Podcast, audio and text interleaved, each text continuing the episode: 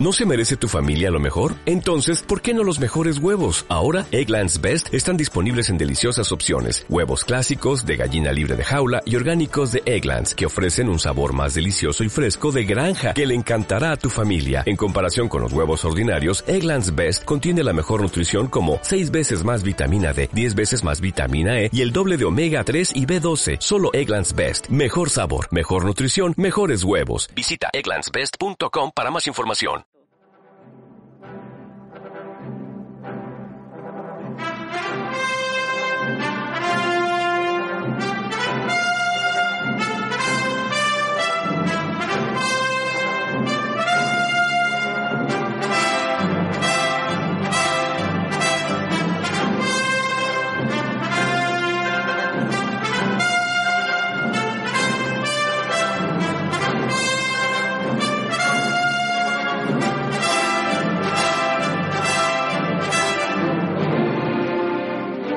Hoy estrenamos una nueva sección.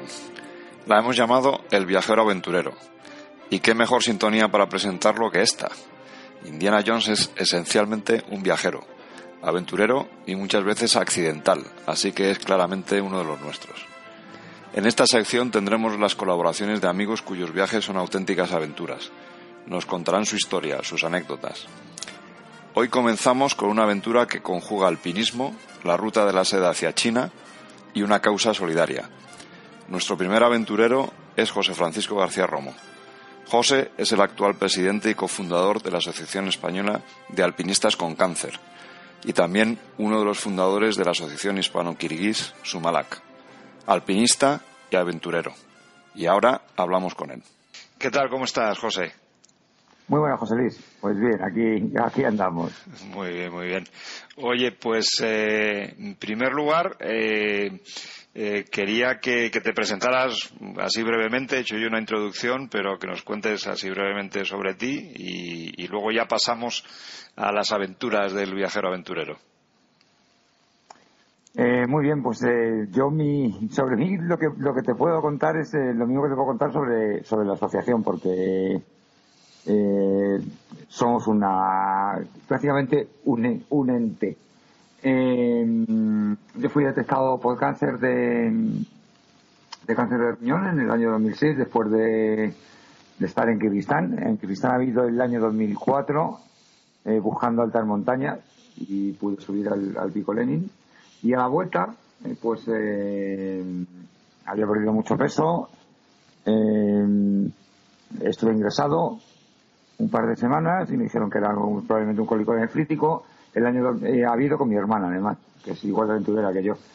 El eh, año siguiente, año 2005, fuimos a intentar el Cantengri de 7010. Eh, no pudimos y a la vuelta exactamente igual. Eh, al resultar de todo, pues descubrieron un piste un poco extraño, me operaron y era cáncer de riñón. después de esto, pues nada, estuve trabajando un poco para la Asociación Española contra el Cáncer, eh, trabajando, eh, pidiendo, les pedí una bandera y estuve en Alpes eh, cuando me recuperaba intentando atravesar montaña. Y en el 2008 eh, volví a, Kirguistán, otra vez con mi hermana, a intentar eh, otra vez al Picolén, a darle un poco las gracias porque gracias a él pues me habían descubierto el, los tumores. Eh, a la vuelta de esta expedición a mi hermana me detectan, nada más llegar, nada más bajar del avión prácticamente, me detectan un cáncer de pecho eh, tuvimos un año 2009 bastante movidito. Madre mía. Y, y eh, decidimos fundar la Asociación Española de con Cáncer para más o menos eh, dar a conocer lo que la montaña nos ha ayudado para a superar la enfermedad. ¿Sabes? Para mí el alpinismo sí, sí. es, es eh, un estilo de... No es un deporte, es un estilo de vida, es una filosofía. Y, y nos ha ayudado muchísimo. Y es lo que pretende transmitir la asociación y lo que pretendemos transmitir nosotros. Muy bien. Pues, pues encantados de, este, de esta primera colaboración con vosotros. Eh, vendrán más porque la idea de, del viajero accidental es que, es que tengamos más colaboraciones y porque nos parece una idea estupenda y, y porque aparte de ser otra excusa para viajar, pero además con un fondo, con un fondo muy bueno, muy, muy solidario. Eh, yo te iba a preguntar ya un poco, eh, como vamos a hablar de Kirguistán, Eh, ¿Cuál es tu relación con Kirguistán? ¿De dónde, de dónde viene? Bueno, pues mi relación con Kirguistán es, eh, si te digo, es, eh, es mi segunda patria, por no decirte la primera, porque amo ese país. Amo ese país. mi mujer es de allí, yo la conocí allí haciendo montaña. Fui allí por una casualidad de estas de la vida, estando en Fitur buscando algún sitio de montaña donde ir, eh, algún sitio diferente, ¿sabes? No muy conocido. Eh, y con un, folleto de Kirguistán y me, lancé. Eh, la primera vez que fui fue en el 2004, eh, en este año volví cuatro veces, además estuve durante la primera revolución, me, me pilló allí, la primera revolución que hubo, y para mí es algo, no sé, fuera de lo normal, es una república soviética hablan kirguís, que es un... Eh, eh, eso eran canatos persas realmente, nunca fueron países. Y mm, hablan kirguís, que es eh, más o menos derivado del de persa y ruso, por supuesto, bajo la influencia de la, de la Unión. Y es un país espectacular, porque el 95% son montañas, conserva la parte más antigua y más verdadera de la ruta de la seda, porque eran pasos montañosos que son los únicos pasos, mientras que otra, eh, hay muchas variantes de la ruta porque iban por diferentes ciudades, dependiendo de, muchas de muchas cosas. Allí no, eran los pasos por donde siempre se ha pasado a China. Sí, sí. Y se conserva extraordinariamente bien. Es un país que conocemos muy poco en España, eh, que sorprende porque quizá no lo asocias, como tú dices, a muy altas montañas y, y, a, diferencias, sobre todo diferencias entre, entre unas partes y otras del país, ¿no? Porque tiene, tiene bastantes contrastes, ¿no? ¿Qué, destacarías tú de, este país? Eh, pues mira, el país está como no dividido, pero sí se nota muchísima eh, diferencia entre el norte y el sur, ¿vale? El norte es eh, un poco mogol, por decirlo así, eh, son muchos nómadas, Tú ves la gente con las yurtas, con los caballos, con sus rebaños, cómo se van moviendo durante todo el año.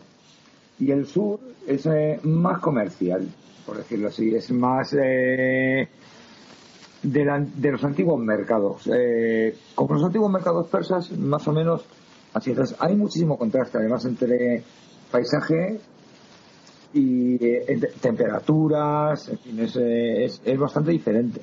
Recordaros que en el sur está Osh, que aunque la capital administrativa es Bishkek, que esto fue fundada por, em, por la Unión Soviética, pero realmente la capital cultural es, es Osh y es una ciudad con 3.500 años de antigüedad, parte súper importante de la ruta de la seda y, de un comercio espectacular. Todavía hay, hay unos bazares allí que es para quedarte asombrado.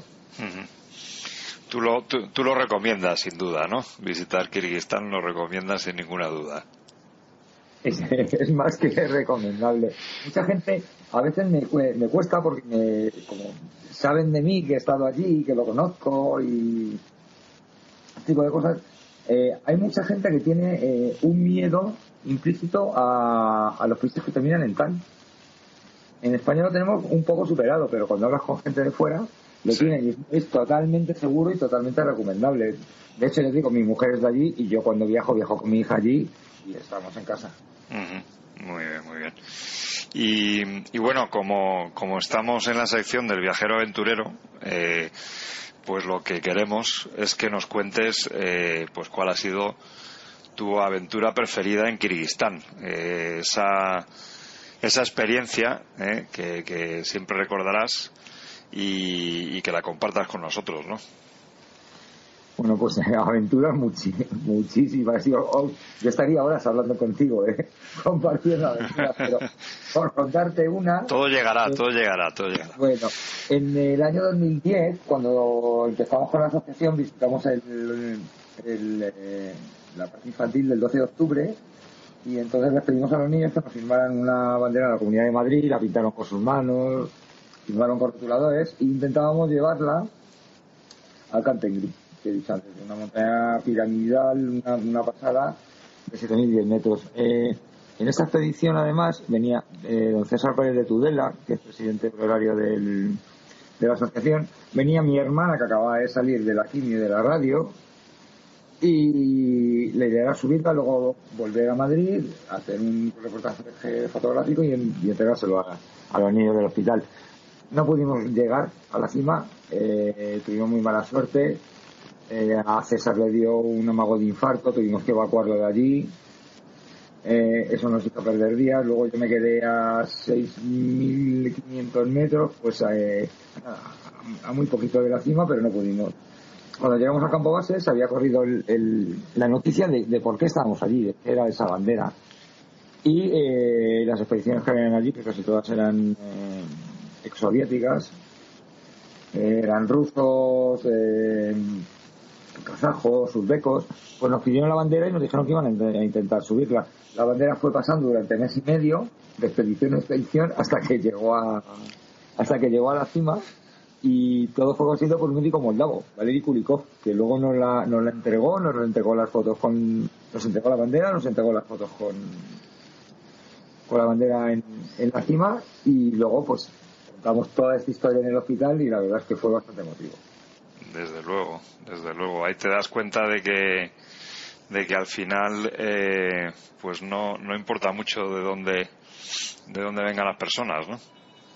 para nada, yo te digo, es que hemos hecho, yo particularmente he hecho amistades eh, con, con, esta gente de estos países, particularmente con, con Valerí, pero que es que somos hermanos en el carne. Y además es que eh, yo no sé si será por, eh, por el tema de Asia, por el tema de la Unión Soviética, por no, no te sé explicar. Pero viven las cosas y por el tema de la montaña. Se vive la cosa de otra manera. Claro. Muchísimo, ayuda muchísimo. Claro, claro, claro, claro, claro. Muy bien, pues, pues entonces eh, la verdad es que ha sido, ha sido un placer tenerte con nosotros, eh, José.